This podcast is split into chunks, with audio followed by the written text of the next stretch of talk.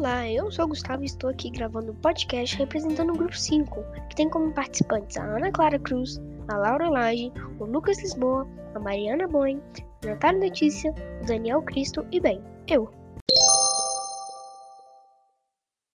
Neste podcast, iremos refletir algumas perguntas feitas em nosso Jamboard. Vamos começar com essa pergunta: Quem já teve contato com a Covid-19 pode se vacinar? Bem, de acordo com o site Agência Brasília, mesmo quem já foi infectado pela Covid deve tomar a vacina contra o coronavírus, mas no tempo certo e que isso vale para toda a população. Depois dessa pergunta, temos outras perguntas sobre a Covid. As vacinas contra a Covid-19 são eficazes? Bem, de acordo com o site da Organização Pan-Americana da Saúde, as vacinas disponíveis contra a Covid-19 são seguras e eficazes em todas as pessoas, até as pessoas com problemas de saúde que aumentam o risco da doença gravemente. Agora vamos para outra pergunta. O Brasil teve muitos impactos causados pela pandemia da Covid-19? Bem, de acordo com o site Portal Fiocruz, a pandemia causou um grande número de infectados e mortes em todo o Brasil e no mundo, ajudou a provocar o colapso do sistema de saúde, além de expor as populações e grupos vulneráveis. A sustentação econômica do sistema financeiro da população foi afetada pela Covid.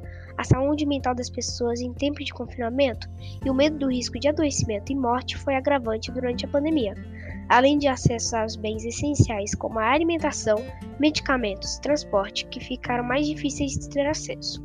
Ela está trazendo muitos prejuízos para o Brasil.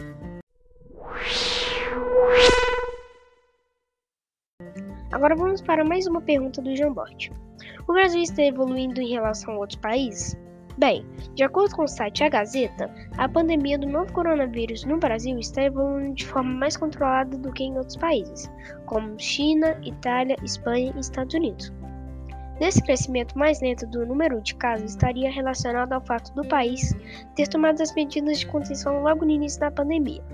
No entanto, alertam especialistas, pode ser atribuído também à subnotificação e à demora da notificação dos casos. Agora vamos para a penúltima pergunta. O Brasil está distribuindo corretamente essas vacinas para a população?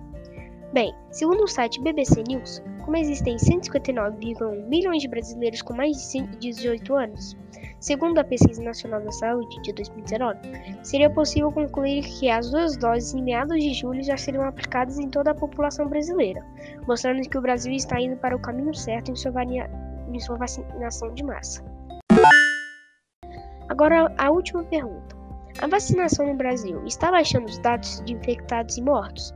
Infelizmente, segundo o site UOL, diversos fatos explicam por que não houve redução de infectados e mortos pela Covid-19 no Brasil e em relação a grande parte do mundo. O principal deles é que a velocidade da imunização. Não deu tempo ainda da vacina dar o efeito esperado. E é com essa resposta que terminamos o podcast por aqui. Espero que vocês tenham gostado e até a próxima!